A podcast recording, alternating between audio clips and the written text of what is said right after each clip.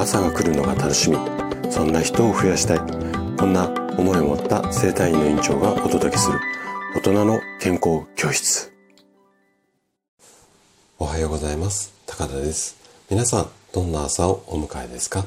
今朝もね元気で心地よいそんな朝だったら嬉しいです。さて今日は8のつく日で健康ハッピーデーです。いつものスタイフのリスナーさんだけではなくて、三軒茶屋青葉生態院の声のニュースレターとしてもお届けをしていきます。で、今日はね、えっ、と、頭痛についてなんですけれども、タイトル、今日のテーマ、ね、頭痛の原因と症状、こんなテーマでお話をしていこうかなというふうに思います。頭痛って誰でも経験がある、まあ、身身近なっていう言い方がいいかどうかあれなんですけどもそういった症状なんですよね。ただ頭痛がこうなかなか治らなかったりとか何回もこう繰り返して頭痛が発生してしまってる。こういった場合はそのまあ原因で頭痛っていろんな種類があるのでその種類まず自分がどういった頭痛の種類で何が原因なのかこの辺りをね知ってそれにあの合わせた対応をするっていうことが非常に大切になりますそこで今日は頭痛の種類と原因あの一つ一つ詳しく説明するとかなり長尺なあの放送になってしまうのでちょっとさらっとになってしまうんですが頭痛の原因とまあこんな種類の頭痛だとこういった原因でっていうようなこんなお話をしていこうかなというふうに思います。でね頭痛、聞いたことあるこう種類の頭痛あるとは思うんですが、まあ、細かく言い出したらもうちょっとあるんですけども、今日お話ししたいのがね、7つほど頭痛あるので、それぞれね、簡単ではあるんですけども、あのー、こういった頭痛がこんな原因でっていう話をしていこうかなというふうに思います。じゃあね、まず一つ目、片頭痛です。で、これは名前聞いたことあると思うんですけれども、片頭痛っていうのは突然激しい頭痛が起こって、例えば吐き気とか、こう音とか光なんかに敏感になる、こんなような、あの、症状っていうのかな、あの、状態になるのが片頭痛なんですよ。で、これ原因はね、血管が収縮と拡張、あの、縮んだり伸びたりを繰り返すことで、頭の中の神経が刺激される。これによって頭痛が発生してしまいますよっていうことなんですね。じゃあなんで縮んだり伸びたりするのかっていうと例えばストレスとか疲れとか食べ物のかった、うん、関係だとかあと睡眠不足なんかが引き金になることが多いです。じゃあ次の頭痛が、えー、緊張型頭痛です。これも聞いたことある名前だとは思うんですがで緊張型頭痛っていうのは頭の全体がこう鈍い痛みとかこう締め付けられるような痛みがあって緊張型頭痛が原因で例えば首のこりとか肩こりなんかが合わせて発生することもあります。でこれの原因っていうのは、まあ、ストレスとかあとは姿勢が悪かったりとかあとは目の疲れ眼性疲労なんかが考えられます。特に長時間同じ姿勢で作業をしていると緊張型頭痛を引き起こすことが多いです。はい。じゃあ次の頭痛ですね。これもね、あのちょっと知ってるっていうか聞いたことあるよっていう方少ないかもしれないんですが、まあそんなにこう皆さん全然知らないよっていう頭痛ではないんですけれども、群発頭痛ってやつですね。この群発頭痛っていうのは頭の一部が激しくズキズキ痛む。これが特徴なんですよね。なんかハンマーで殴られたようななんていうふうに、あのー、表現されることもあるんですがとにかく激しい痛みです。でえっ、とその痛みが激しすぎて例えば目が赤くなってしまうこともあったりします。で原因はねこれちょっとねあの、はっきりとわからない部分もあるんですけれども、頭の中の神経が刺激されて、何かしらの理由で刺激されて、それが原因で頭痛になってしまう。こんな風に考えられている人がいます。で、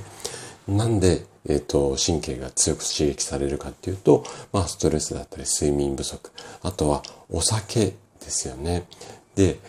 病気の場合、大きな、脳内の大きな病気の場合、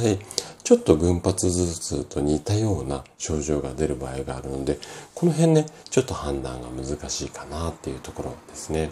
はい。じゃあ今度次の頭痛です。今度はね、肩こりから来る頭痛ですね。肩こりっていうのは首や肩の筋肉が緊張して血の流れが悪くなることで、えーと、発生するんですけどもこれが引き金になって頭痛になるケースっていうのもあります。なので、これ筋肉が緊張するってことが原因なので、例えばストレッチとかマッサージをして、肩こりを楽にしてあげると、頭痛も改善する場合があります。はい。じゃあ次ですね。これはね、あんまりこうイメージ湧く方って多くないと思うんですが、食べ物が、食べ物ですね。食べ物が原因の頭痛です。で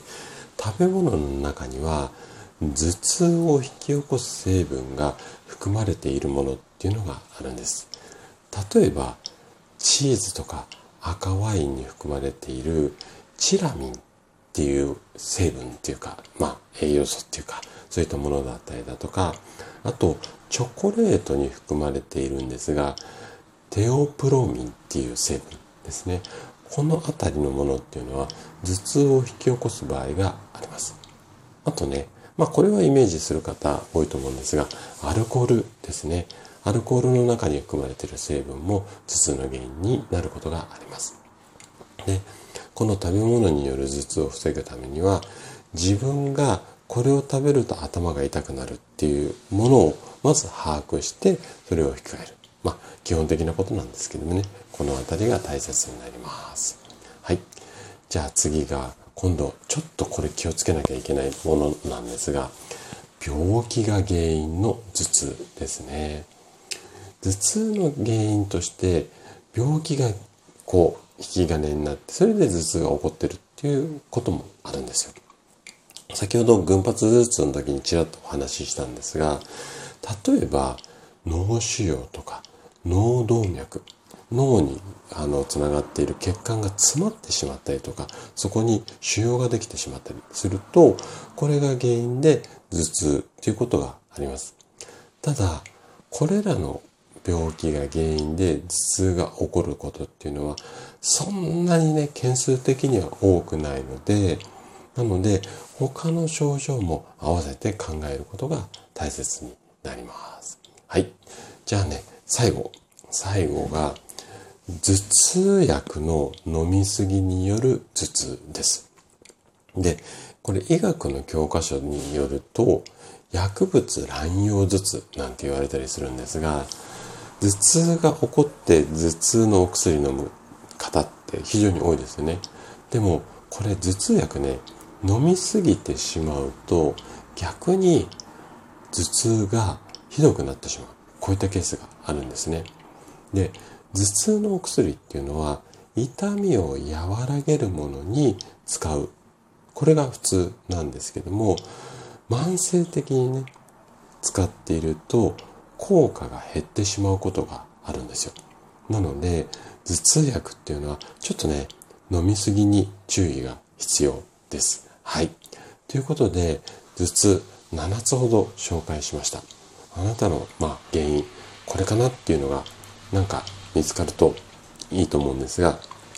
あの、どれか一つが原因っていう風な場合で、こう、どれか一つが原因になって頭痛っていう場合もあるんですが、